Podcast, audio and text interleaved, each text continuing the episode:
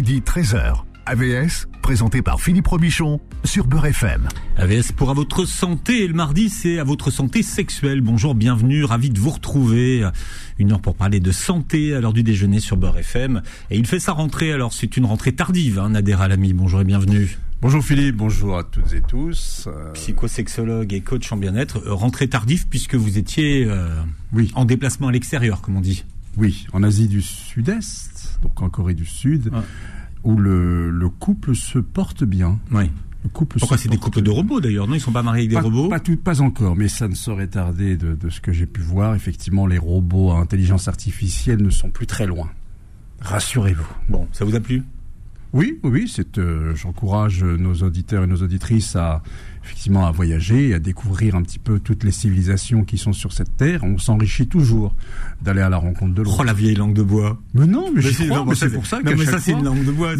Mais, franchement, le voyage, ça rend, ça rend euh, intelligent. Surtout qu'en Corée, on mange bien en plus. On mange pas bien. Enfin, de mon point de vue, c'est ce que c'est ce que j'ai pas réussi à trouver euh, voilà, il y a beaucoup de choses qui me manquaient. Donc le succès des restaurants coréens en France aujourd'hui, c'est pas ce qu'on mange en Corée. J'ai honte de le dire, mais voilà, j'ai pas réussi. Il aurait peut-être fallu que euh, j'y reste là un peu plus longtemps. À l'occasion euh, du mois d'octobre, alors ce qu'on appelle traditionnellement depuis plusieurs années Octobre Rose, mois consacré à la prévention du cancer du sein. Nous recevons Nader Alain Toledano. Bonjour et bienvenue. Bonjour. Vous êtes entre autres cancérologue et radiothérapeute. Hein. Vous avez fondé en 2018 un institut qui s'appelle l'Institut Raphaël. Un institut pas comme les autres. En quoi cet institut n'est-il pas comme les autres? L'institut va faire cohabiter euh, les médecins et les acteurs paramédicaux. Raphaël, c'est l'ange de la guérison. Et on va offrir à tous nos patients des parcours euh, d'accompagnement qui vont être orientés vers la nutrition, les émotions, l'activité physique, le bien-être, le retour à l'emploi. Et ce qu'on veut, c'est passer d'une médecine centrée sur la maladie à une médecine centrée sur l'individu et son projet de vie. Premier centre européen de médecine intégrative. Alors on en parle souvent dans cette émission, mais pour tout le monde, qu'est-ce qu'on appelle la médecine intégrative? La société a un mouvement euh, qui s'appelle la différenciation. Tout le monde cherche à être expert de quelque chose. Alors il faut faire son autocritique. En France, par exemple, Philippe, vous savez qu'il y a 55 spécialités médicales, compte 17 chez nos voisins et ils meurent pas plus tôt. Donc c'est à celui qui sera le plus expert. Hmm. mais ça crée des silos. Les gens travaillent de moins en moins ensemble. Et ça dans tous les secteurs. Mais quand vous dites 55 spécialités médicales, c'est répertorié à l'hôpital ou euh... Répertorié au Conseil de l'ordre. Et donc aujourd'hui, on a besoin de fédérer, on a besoin de rassembler, de faire la synthèse. Donc on appelle ça l'intégration. Hmm. Alors qu'est-ce qu'on va intégrer? Bah, Les dimensions de la santé. Si je vous demande, Philippe, est-ce que vous êtes en bonne santé Qu'est-ce que vous répondez? Ça dépend des jours. Voilà. Non, mais globalement, euh, globalement, oui. Oui, euh, voilà. Donc tout le monde répond comme ça timidement. Mais c'est quoi être en bonne santé? C'est la santé, c'est pas l'absence de maladie. La santé, c'est pas le silence des organes. Elle se comporte, et Nader ne dira pas l'inverse de la santé sexuelle, la santé psychologique, la santé sociale, la santé environnementale. Donc on va intégrer des dimensions de la santé, hmm. on va intégrer des interventions non médicamenteuses, et on appelle ça la santé intégrative. Hmm. Mais comment est-ce que vous avez intégré cette justement santé intégrative alors que là on parle de cancer euh, et c'est vrai que le, cancer est une maladie où la technologie est quand même très importante. Alors il ne s'agit pas de faire l'un ou l'autre. Voilà, moi j'ai une discipline qui s'appelle la cancérologie où euh, je peux traiter les patients atteints de cancer par de la radiothérapie, des rayons, c'est très technique, par des chimiothérapies, des immunothérapies, des médicaments, tout ce que la biologie fait de mieux. Et on n'est pas obligé de choisir entre les traitements euh, dits techniques euh, très classiques et les traitements euh, hors, non conventionnels, entre guillemets. 4 millions de Français ont ou ont eu un cancer et ils se sentent moins bien, isolés, il y a des peurs de rechute. Et on sait que dans la médecine conventionnelle, on ne va pas avoir toutes les réponses. L'idée, c'est d'arriver à trouver les complémentarités pour s'occuper des gens et pas que de leur maladie. Mmh. Notamment, vous avez parlé euh, de radiothérapie, euh, d'hormonothérapie, toutes ces choses-là où il y a souvent des effets secondaires, dont on parle rarement d'ailleurs. Hein. Bien sûr. Bah, on va avoir aujourd'hui, on a de la chance en France. On a un système qui est accessible, on a un système qui est solidaire. Donc euh, une jeune femme de 40 ans qui se présente, qui a un cancer du sein. Alors dans 80% des cas, on peut conserver le sein et c'est tant mieux. Parfois, on est obligé de l'enlever. Eh bien, même si on enlève le sein, on fait le traitement. Euh, elle va plus avoir de maladie, mais elle va pas se sentir guérie. Pourquoi? Parce que la guérison, c'est un état de retour complet à un bien-être physique, mental et social. Alors qu'est-ce qui est prévu pour elle? Comment on va l'accompagner? On va pas la laisser mutiler sans s'occuper d'elle euh, d'une entière façon. Ça, c'est ce que vous, vous faites dans votre centre. Aujourd'hui, de plus en plus, les réseaux de soins essayent de prendre en charge globalement les patients. Mais tout l'accompagnement n'est pas forcément financé. Et il faut qu'on démontre qu'il y a une création de valeur à s'occuper des gens de façon globale. Oui, oui c'est très important de, de, de, dire que l'OMS le dit aussi, hein, que être en bonne santé, ce n'est pas uniquement ne pas être malade. Être en bonne santé, c'est beaucoup plus que cela, et c'est être complète, c'est être complètement vivant, c'est se sentir vivant, c'est se sentir bien, c'est se sentir à l'aise dans son environnement. le seul fait de ne pas être malade ne peut pas suffire à un être humain aujourd'hui euh, pour se sentir en bonne santé. Hmm. Dans le cancer, il y a l'annonce de la maladie. On imagine rarement à quel point c'est une déflagration pour celui qui reçoit cette, euh, cette annonce. Comment est-ce qu'on accompagne quelqu'un à qui on, annonce un diagnostic de cancer? Il n'y a, pas forcément de bonne manière de faire, mais il y a des mauvaises manières de faire. C'est-à-dire qu'aujourd'hui, euh, tout le monde essaye de vivre avec ses déséquilibres. Ou pour certains qui ont de la chance, ont réussi à trouver leurs propres équilibres. Mais si vous rajoutez un cancer dessus, ça va forcément déséquilibrer votre quotidien. D'abord parce qu'on va avoir, c'est une espèce de traumatisme en fait. On va avoir des peurs, la peur de mourir, la peur de souffrir. Alors il faut savoir par exemple qu'on peut guérir. Si on est dépisté du cancer du sein à temps aujourd'hui, dans 95% des cas, on est guéri à 10 ans. Donc on doit inciter toutes les femmes, même celles qui ont plus peur, et il faut qu'on accompagne chacun pour arriver à accepter cela, à se dépister. Hmm. Quand on fait une annonce, ben, il faut d'abord la faire en étant assis, en prenant du temps. On ne peut pas la faire euh, dans une cabine de radiologie, par téléphone. Il faut pouvoir s'asseoir. Parce que dans la communication, il y a ce qu'on dit et il y a le non-dit. Il y a une posture qui doit inspirer confiance. On n'est pas là en train de bâcler. On n'est pas à l'acte. Euh, la personne qui est en face de nous, elle est engagée. Elle a des peurs, il va falloir les, les accueillir. Il va falloir qu'on crée du lien. Il va falloir qu'elle se sente considérée et pas qu'elle se sente être un numéro. Donc il y a une dynamique qui va au-delà des mots, même si les mots ont une importance. Je vous donne un exemple, Philippe. Quand vous dites à quelqu'un n'ayez pas peur, c'est pas pareil que si vous dites soyez rassuré, parce que le cerveau n'entend pas la négation. Non.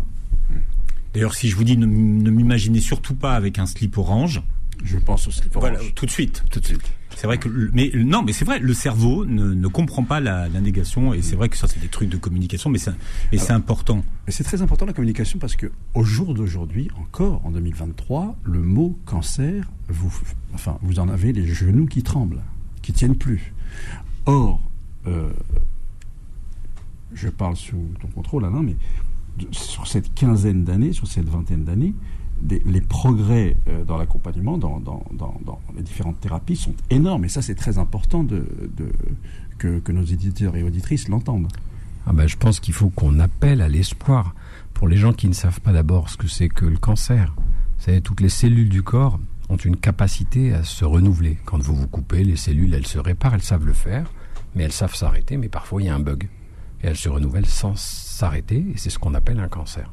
Alors le cancer, il peut se développer localement, dans un organe ou inné, ou il peut aller ailleurs, dans le reste du corps, ce qu'on appelle des métastases.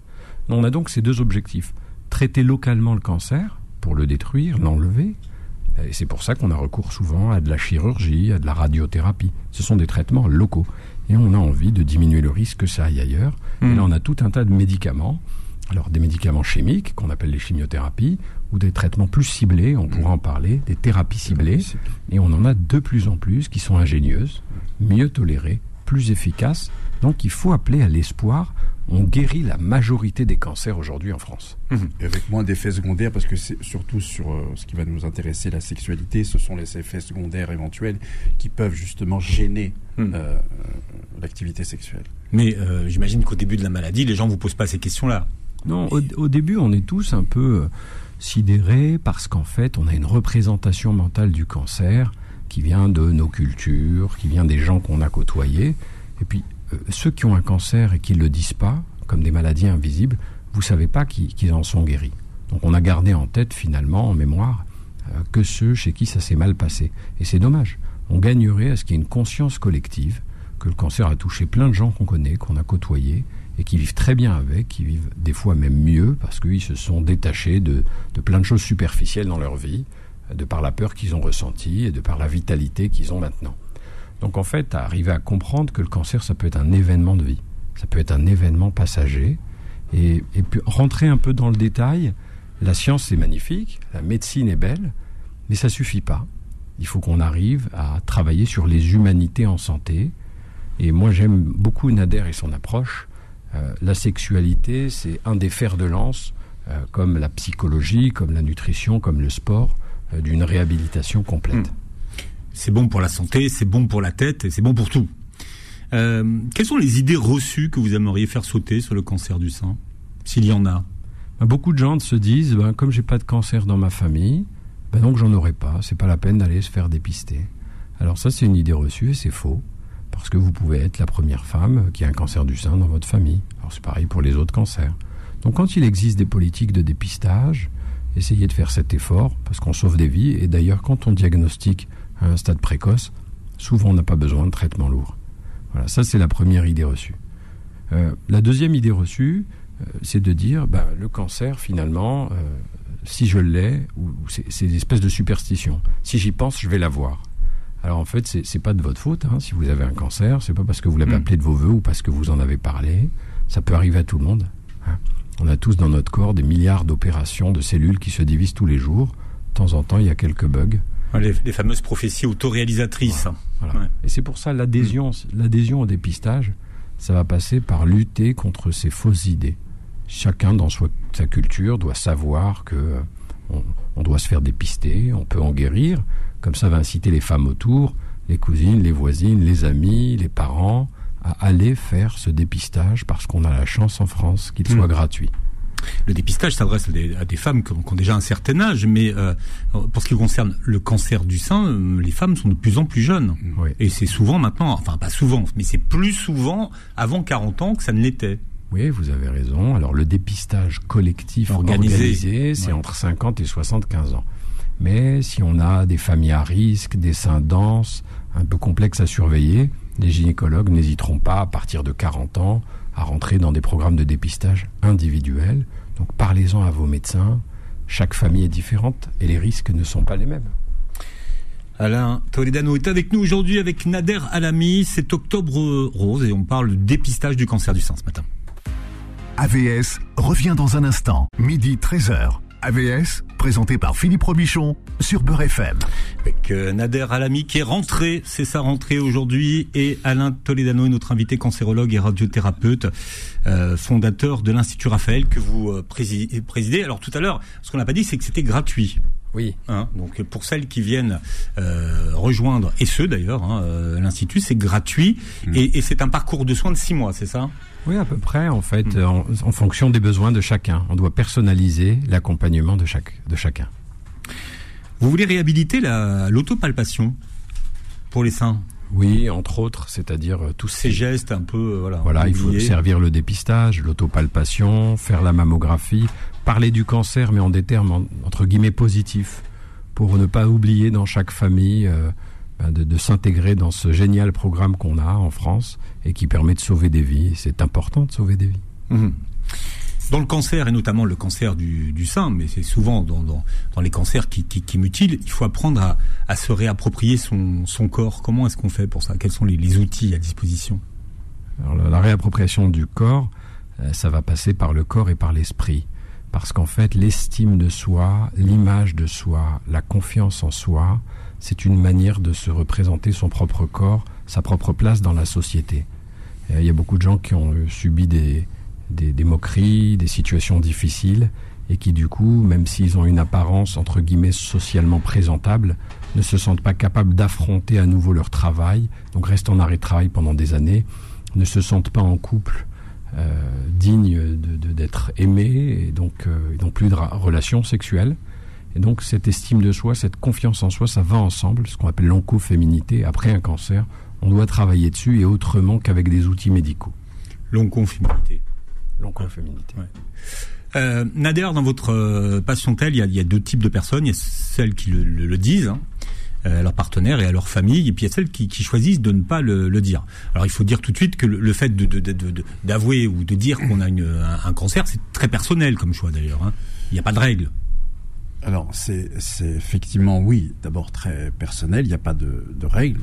Hum, maintenant, euh, ça dit quand même quelque chose sur la relation quand une femme cache à son compagnon, imaginons une femme mariée, euh, qu'elle est atteinte de cette maladie. Ça, dit quelque chose sur la relation. Ça dit une crainte peut-être euh, qu'elle soit euh, qu'elle mette fin à cette relation parce qu'elle ne pense pas que son couple puisse tenir à l'annonce de cette maladie. Ou alors ça peut dire autre chose.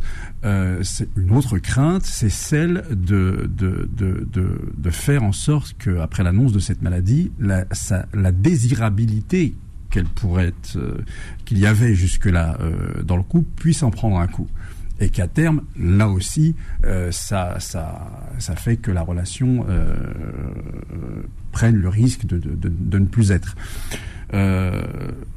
Et puis, ça peut dire enfin une troisième chose, c'est voilà, dans, dans ces, dans ces cas-là, il y a, y a souvent, on observe assez souvent qu'il y a la phase de déni ou de, ou de révolte euh, qui fait qu'on n'a pas envie euh, justement de voir dans les yeux de l'autre que non, il y a cette maladie, euh, puisqu'on n'est pas encore, on n'a pas encore atteint la phase d'acceptabilité. Voilà. Donc évidemment. C'est qu'on refuse d'être vu dans le regard des autres comme un malade. Oui, et alors, mais vous savez, les relations de couple, d'abord, aucune relation ne ressemble à une autre relation. Euh, vous avez des vous avez des maris qui sont tout à fait aimants, des compagnons qui sont tout à fait aimants et qui euh, qui, considèrent que c'est toute la relation qu'il faut que la personne est malade et que c'est c'est la personne qui compte avant tout et qu'il faut être là à ces moments-là. Mais c'est vrai qu'il y a aussi euh, des des relations qui se sont arrêtées parce que l'autre ne s'est pas senti capable, n'a pas voulu poursuivre euh, avec la personne malade. Vous avez vraiment euh, tous ces cas de figure-là. Hum.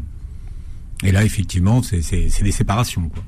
Alors, vous avez autre chose aussi qui est hum. intéressant, c'est que il y a des relations qui se, qui se terminent non pas de, du, du, parce que le compagnon, par exemple, n'a pas voulu euh, poursuivre, mais vous savez, on peut, on peut, si vous voulez, euh, Philippe, on peut quitter quelqu'un pour les mêmes raisons qui ont fait qu'on est allé vers cette personne. Euh, je m'explique. Vous allez vers une personne parce que vous avez besoin d'elle. Elle répond à des questions qui se posent dans votre vie.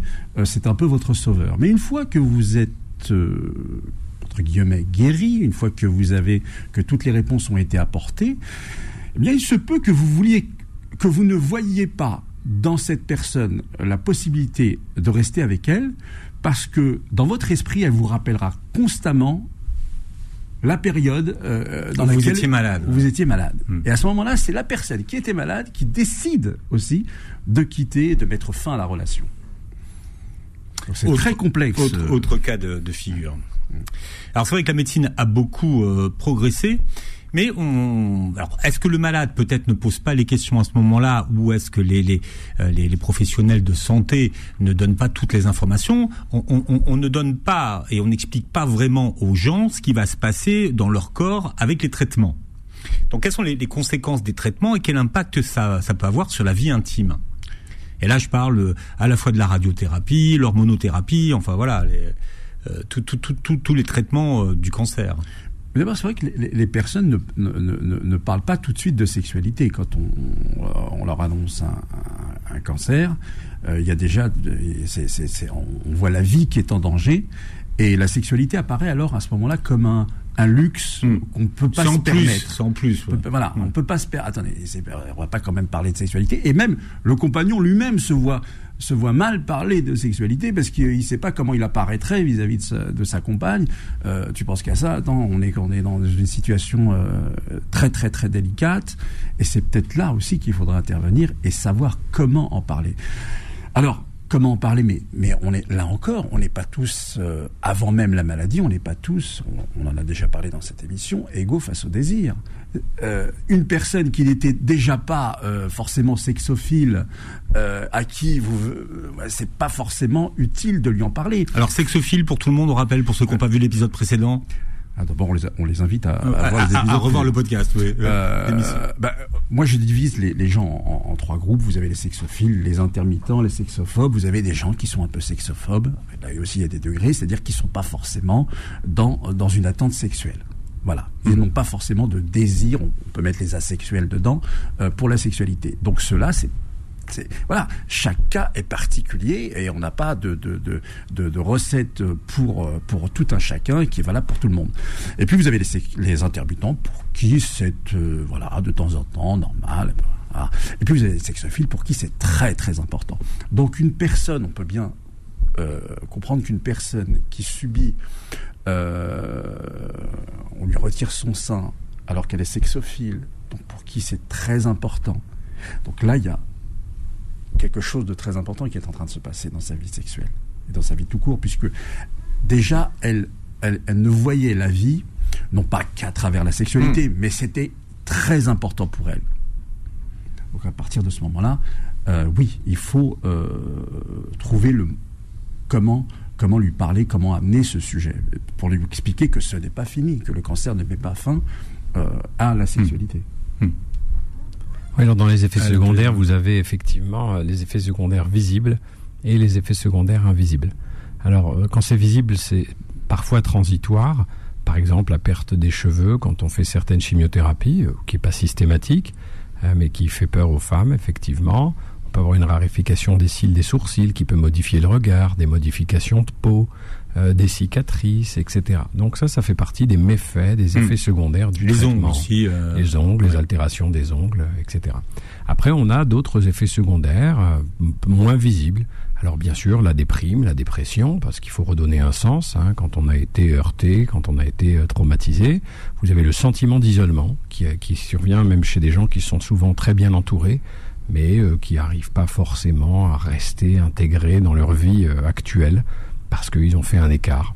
Et vous avez bien sûr tout ce qui est gênant, les troubles du transit, euh, qui peuvent miner la vie des gens, les troubles du sommeil, la fatigue. voilà. Et hmm. donc autant d'effets secondaires. On, a fait une étude, alors bien sûr la sécheresse des muqueuses, sécheresse vaginale. on a estimé que cinq ans après le cancer, deux tiers des femmes, du sein en tout cas, deux tiers des femmes gardaient des effets secondaires invalidants et que finalement plus de la moitié euh, trouvaient que le cancer était un événement déterminant qui avait euh, changé leur vie euh, négativement. Alors bien sûr, il y a des moyens d'accompagner hmm. les femmes pour diminuer ces chiffres. Mais ça veut dire qu'il faut déjà prendre en considération le fait qu'on ne traite pas que des corps lorsqu'on traite quelqu'un qui a un cancer du sein, il faut traiter l'esprit. Il faut s'occuper de la famille. Quand une femme ne sait pas comment le dire à ses enfants, ne sait pas comment le dire à son conjoint, à sa mère, euh, parce qu'elle a peur de ce qu'on va penser, elle a honte, enfin il y a plein de sentiments négatifs qui peuvent mm. la traverser. Il faut qu'on puisse arriver à en parler, à l'accompagner. Et ce temps-là d'accompagnement n'est pas forcément un temps médical. Ça veut dire qu'il faut travailler en équipe. Le médecin, il fait ce qu'il peut, des fois il sait pas tout, des fois il est... Alors, on parle ça l'équipe de soins. Hein. Oui, alors l'équipe de soins, vous avez. Mm. Mais l'équipe de soins, radiologue, chirurgien, euh, cancérologue médical, infirmière, c'est pas pareil que l'équipe de soins, psychologue, sexologue, mm. sophrologue, nutritionniste. Et voilà. Donc en fait, les équipes, elles doivent être, doivent être beaucoup plus étoffées que le soin uniquement technique, mm. celui qu'on conçoit dans l'hôpital pour la maladie. Il faut qu'on prenne un niveau supérieur de préoccupation de la personne. Mais est-ce que quand vous dites ça à vos confrères, ils, ont conscience de ça ou ils disent mais de quoi ils parlent finalement euh, Ça c'est pas important. Tout le monde, on a de la chance en France, on a des gens intelligents, professionnels et non professionnels. Il y a, il y a de la matière grise et tout le monde se rend compte qu'on a on a besoin d'avoir une approche globale. C'est quand les gens s'engagent dans les études en santé, euh, ils savent pourquoi ils s'engagent. Oui, mais quand on parle de médecine, on va dire pas parallèle, mais enfin de, médecine euh, complémentaire, pour utiliser un mot euh, sur lequel tout le monde va, s'entendre, toute la communauté scientifique n'est pas d'accord. C'est vrai, parce qu'en fait, on attend, il y a, en fait, ce qu'on veut, c'est, vous savez, quand on rentre en médecine, on nous dit deux choses. La médecine a deux ennemis. La superstition et l'héritage des anciens. Donc autrement dit, la religion et la tradition. Alors c'est complexe, parce qu'après on vous dit... Euh, Voltaire disait que l'art de la médecine consiste à distraire le malade pendant que la nature le guérit. Alors vous voyez l'écart. Donc effectivement, on a voulu à un moment combattre les médecines chamaniques, les croyances, pour arriver à mettre en place une médecine basée sur les preuves, pour arriver à ce qu'elle soit plus efficace. Mais il ne faut pas qu'on la déshumanise. Il faut qu'il y ait de la place pour une santé spirituelle, pour une santé culturelle. Ça veut dire que la médecine, c'est quoi la médecine d'abord? Philippe, c'est quoi la médecine? La mmh. médecine, c'est l'ensemble des connaissances scientifiques et les moyens de tous ordres qui sont mis en œuvre pour soulager, prévenir et traiter. des maladies, des blessures et des infirmités. Avec des mots, on soigne, avec des mots, on tue. Vous pouvez avoir un médecin de très haut niveau d'expertise mondiale sur son domaine. Avec, ce qu'il dit, ou des fois le non-dit, il peut vous mettre à plat un patient. Et vous pouvez avoir quelqu'un qui n'a pas fait d'études de médecine et qui, avec deux paroles bien sensées, vous met à l'abri de certaines souffrances. Donc il faut se reposer la question. La médecine ne doit pas être préemptée par la technique, même si on a besoin de cette technique Hmm. et de cette expertise. Alain Toledano, vous êtes notre invité jusqu'à 13h, hein, Nader, et on parle d'Octobre Rose, c'est le mois du, consacré traditionnellement au dépistage du cancer du sein. AVS revient dans un instant, midi 13h. AVS, présenté par Philippe Robichon sur Beurre FM. Voilà, prendre le malade dans son en intégralité, et on en parle ce matin avec euh, Alain Toledano, qui est notre invité cancérologue et radiothérapeute, Nader Alamiela, psychosexologue. Je rappelle, euh, Alain Toledano, que vous avez fondé l'Institut Raphaël, que euh, vous présidez euh, à l'intérieur de l'Institut. Il y a quoi? Il y a une trentaine aujourd'hui de, de disciplines? C'est ça. Et 90 soignants de 40 disciplines qui travaillent main dans la main autour du patient pour construire des parcours qu'on offre gratuitement pour que ce soit accessible à tous et qu'on évalue pour que la société puisse voir qu'en s'occupant des gens globalement, c'est mieux que si on s'occupait que de leur maladie. Sophrologie, nutrition, art-thérapie, ostéopathie. Qu'est-ce que vous proposez dans votre, dans votre institut? Ben, les arts-thérapies, par exemple, on a les arts plastiques, la musicothérapie, la danse-thérapie, la dramathérapie par le théâtre, l'écriture thérapeutique. Vous savez, il y a beaucoup de gens, vous leur dites allez voir le psychologue, ils vont dire je suis pas fou, parce qu'ils ont un espèce d'a priori. Quand vous les mettez en atelier d'art-thérapie, avec le non-dit, autour de certains médiums artistiques, ils vont commencer à livrer. Mhm. Livrer des mauvaises expériences d'inceste, de violence conjugale, etc. Des choses complexes. Et on va pouvoir ensuite entrer faire un travail euh, et, et ça, c'est des outils différents. Donc l'idée, c'est d'arriver à créer du lien avec les patients, à mobiliser leurs ressources intérieures et à leur donner des outils pour qu'ils puissent arriver à aller mieux. Mhm. Et là, il y, a des, il y a des tas de disciplines qui ont un impact sur la santé globale du patient. Oui, évidemment, Euh, bien sûr. Et puis en plus, sur le plan économique, on gagne à s'occuper des gens globalement, euh, plutôt que s'occuper que de leur maladie. Je vais juste vous raconter une histoire. Pourquoi on a créé l'Institut Raphaël? La patiente zéro. Donc c'était une dame de 88 ans qui faisait des gâteaux pour les pauvres. Tout le monde l'aimait, cette dame, dans son quartier. Chaque jour, elle descendait, elle faisait des achats, elle faisait les gâteaux, elle les apportait aux pauvres. Et un jour, elle a un cancer du sein et elle dit J'ai bien vécu, je veux veux pas être traitée. Alors je reçois quatre coups de fil dans la journée. Alain, il faut que tu la vois, il faut que tu la vois. Moi, ma grand-mère au Maroc, elle aidait les femmes à accoucher. Elle a eu euh, 12 enfants. Et quand cette femme, elle a appris que ma grand-mère était ma grand-mère, elle a dit ben, Je vous laisse me traiter. Alors j'étais honoré, hein, comme une espèce de relation de confiance qui s'était installée. Et donc la France est magnifique parce qu'avec cette carte verte, tout est pris en charge. La biopsie, l'IRM, la, chirurgie, la radiothérapie, ça coûte 30 000 euros quand même. hein. Et euh, à la fin, ben, elle, elle, sort, elle plus son cancer du sein, mais elle sortait plus de chez elle. Elle faisait plus de gâteaux. Et donc je prends une équipe avec une esthéticienne, une psychologue, une kiné. Je dis écoutez, vous allez tous les jours chez elle et vous m'envoyez les factures. Il n'y a pas de raison qu'elle reste chez elle. Et au bout d'un mois, et pour vous dire, moins de 1000 euros, ça a coûté, ben, elle sort de chez elle, elle refait des gâteaux. Et en fait, c'est l'histoire. On fait l'effort à 30 et on fait pas l'effort à 1. À 30, on paye tous les brevets de la 30, planète. 30 000. Hein. Voilà, à Ouais. 30, on paye tous les brevets de la planète, on tue les gens socialement. Donc c'est un non-sens sur le plan médico-économique de ne pas s'occuper des gens, de ne s'occuper que de leur maladie. Ce que je relève également dans ce que vous dites, c'est l'âge de la patiente. Elle a 88 ans. Il y a beaucoup de, il y a beaucoup de, de- voilà, de, de- de personnes qui, au-delà d'un certain âge, sont moins suivies. Et Oui. c'est souvent le cas des, des, des gens qui ont passé 80 ans. Il n'y a, pas- a forcément de, il y a plus de suivi. Et donc on peut, on peut, on peut avoir un, un cancer du sein après 80 ans. Oui, alors, là- là- alors il y a des personnes effectivement qui ont tellement de maladies arrivées à un âge avancé Oui. que ça devient complexe. Mais à l'inverse, il y a des personnes qui n'ont pas trop de maladies et qui sont mis de côté uniquement sur la foi de leur âge ou de leur carte d'identité. Et on a toujours des discussions et des fois parfois houleuses euh, et parce que dogmatiques. Ah oui, non, le patient. On ne considère pas tous la personne âgée de la même façon. Il y a une histoire culturelle. Et c'est vrai que c'est pas parce que les personnes âgées, elles sont pas intégrées dans la vie professionnelle, qu'elles n'ont pas une valeur fondamentale dans la société. Euh, Il y a beaucoup de gens qui mettent leurs grands-parents et leurs, parents en EHPAD, et puis quand arrive le moment de l'héritage, eh ben, on voit tout le monde se rappliquer. Et ça, c'est ce qu'on voit tous les jours à l'hôpital. Alors, pour, être honnête, ça me rend malade. Euh, la valeur de la vie, elle n'est pas dépendante euh, de l'âge qu'on a. Hein, C'est très structurant pour une famille, une grand-mère ou une mère âgée. Donc il n'y a pas de raison de mettre de côté des gens trop âgés si, encore une fois, ils ont l'état général qui leur permet d'être traités dans des conditions sécurisantes. Donc il existe une cancérologie des sujets âgés qu'on appelle l'oncogériatrie, et avec des recommandations particulières sur la manière de s'adapter aux fragilités, de s'adapter au handicap. Hmm.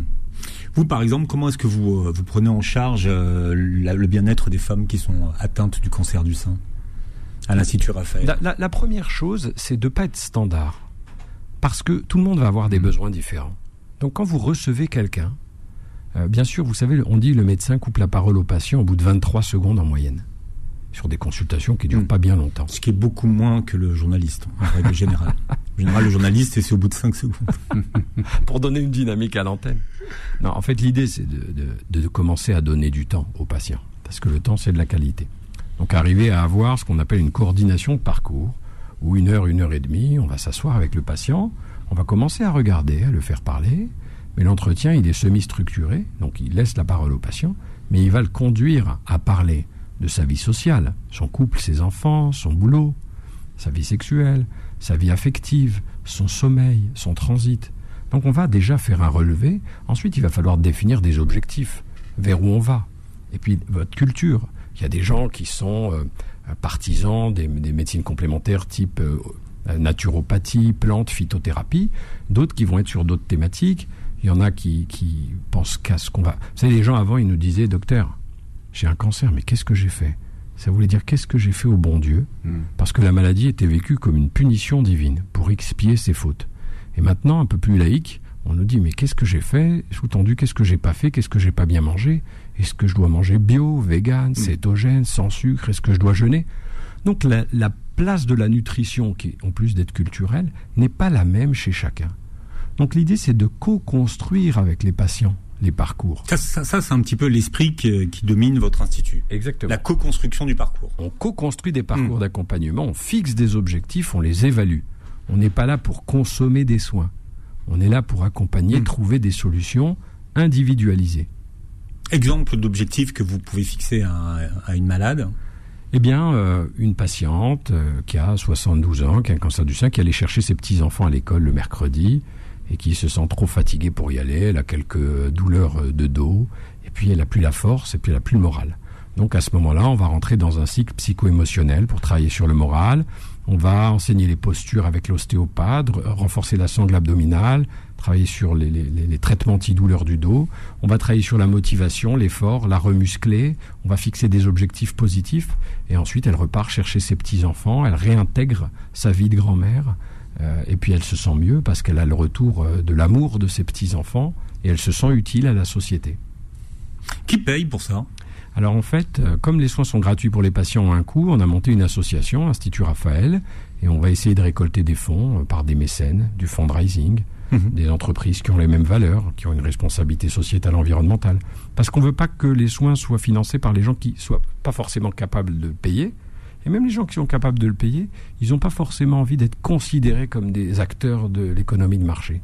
Ils ont envie de trouver des systèmes qui sont en place pour eux lorsqu'ils en ont besoin. Ça ne les dérange pas de cotiser avant, de cotiser après. Ce qu'on voudrait, c'est que l'État, quand on aura fait la preuve de, la, création de que ça fonctionne en fait, qu'on puisse ensuite le diffuser partout. Hmm. Alors on a monté aujourd'hui une chaire académique au Conservatoire national des arts et métiers en santé intégrative que je dirige pour, pour faire de la recherche, fabriquer des diplômes et engager les énergies des équipes françaises et à l'étranger sur cette thématique euh, nouvelle euh, qui va permettre de voir la santé différemment. Mais on le voit, la nouvelle génération de, praticiens est très sensible à ça. Les gens s'engagent parce qu'ils ont besoin de sens. Vous savez qu'aujourd'hui, Philippe, il y a un million d'infirmières et d'aides-soignantes en France. 40% veulent changer de métier par crise de sens. Il y a un quart des hôpitaux parisiens qui ont fermé leurs services Enfin, parce qu'il n'y a pas d'infirmière pour faire tourner.